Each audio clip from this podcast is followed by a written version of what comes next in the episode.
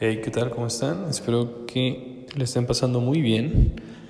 Que en este día, jueves 23, 22 de abril de 2021, hayan tenido unos muy buenos rendimientos en su portafolio y sobre todo estén al pendiente de la información del mercado. Para eso, primeramente, vamos a empezar con una frase en la cual puede ayudar de alguna manera a reflexionar, la cual dice, el futuro nos tortura y el pasado nos encadena. Y ahí, ¿por qué se nos escapa el presente? Gustav Flaubert. Es muy cierto que de vez en cuando podemos tener momentos donde tenemos cierta ansiedad por lo que puede pasar o por lo que ya pasó. Pero si nos estancamos en este tipo de pensamientos, ya sea en el futuro o en el pasado, vamos a dejar de disfrutar lo que conocemos como presente. Y he ahí una gran, gran, gran, gran diferencia entre poder disfrutar. Porque sin duda, el futuro y el pasado son cosas que no se pueden cambiar. No puedes anticipar un suceso y no puedes cambiar de ninguna manera hasta el momento lo que ya pasó. De modo que si tienes pensamientos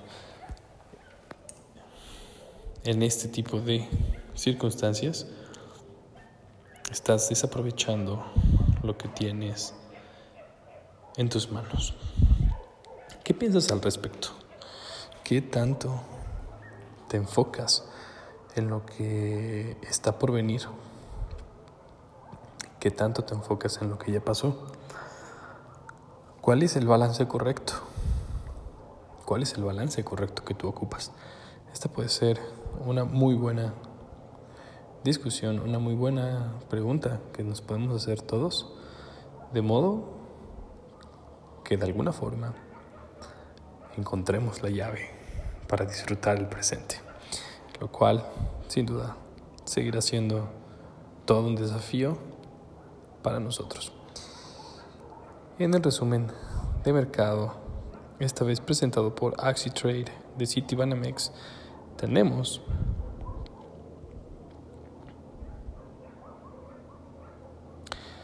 que el índice de la Bolsa Mexicana de Valores ganó este día el equivalente al 0.46%. En el índice, las principales alzas fueron Alfa.A con 3.78%, B Bajío.O con 4.37%, Electra con 2.05%, GF Norte.O con 2.75%, Orbia con 5.19% y Walmex con 2.05%. En las principales bajas tenemos a Televisa.cpo con menos 1.87%.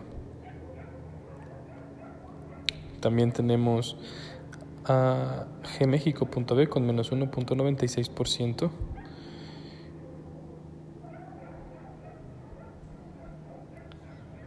Y también tenemos a Gruma.b con menos 5.03%.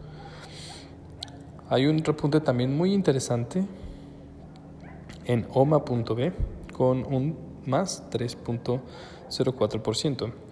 Los referentes del mercado son que el COVID-19, el gobierno de Japón anunció que prepara la delegación de un nuevo estado de emergencia sanitaria en Tokio y en tres regiones más debido al preocupante repunte de contagios y ante el inicio de la cuenta regresiva para los Juegos Olímpicos. Datos económicos de Estados Unidos se reportaron 576 mil solicitudes nuevas de apoyo por desempleo, menos de 39 mil desde el nivel revisado de la semana previa. Las solicitudes continuas de apoyo por desempleo, es decir, aquellas personas que ya están recibiendo el apoyo o continúan a la espera, cayeron de 3.70 a 3.70 67 millones. Datos económicos de México. El índice de precios al consumidor de México registró un incremento de 6.05% a tasa anual, Por otra parte, la inflación subyacente a tasa anual se ubicó en 4.13% por arriba de lo esperado en el mercado.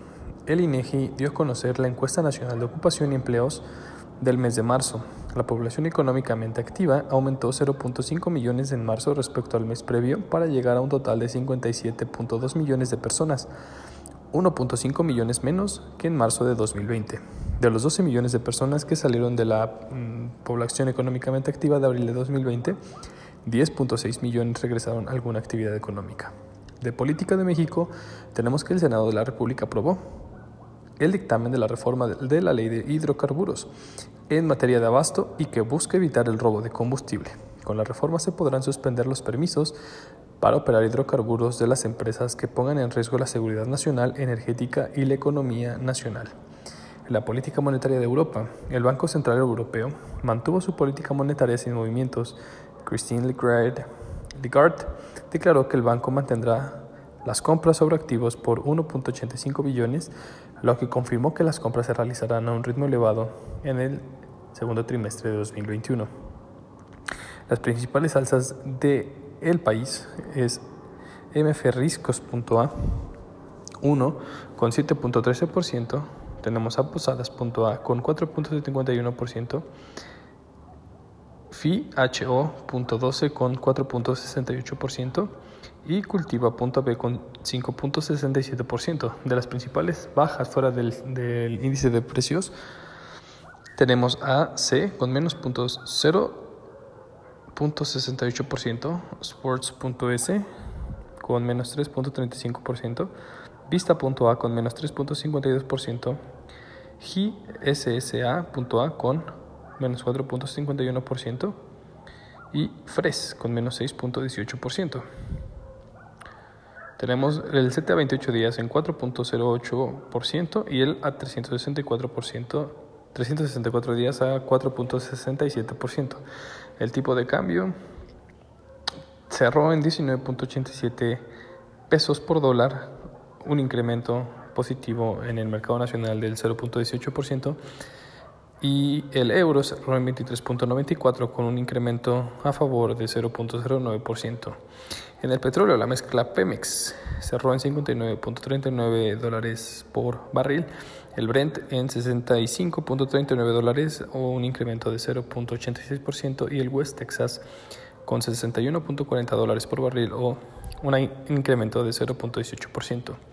En los índices internacionales tenemos que el Bovespa de Brasil cayó un 0.58%, el IGPA de Chile cayó un 1.73%, el Dow Jones un menos 0.94%, el Nasdaq OTC cayó un 0.94% y el Standard Poor's 500 un 0.92%.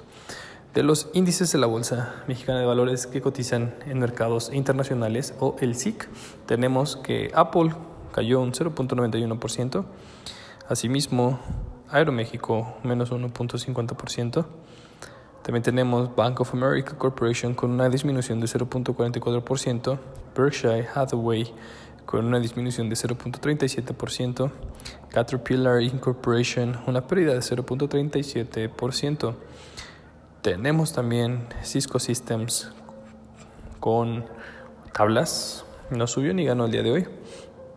Asimismo, General Electric Company con una ganancia de 1.13%, de Goldman Sachs Group con una pérdida de 0.75%.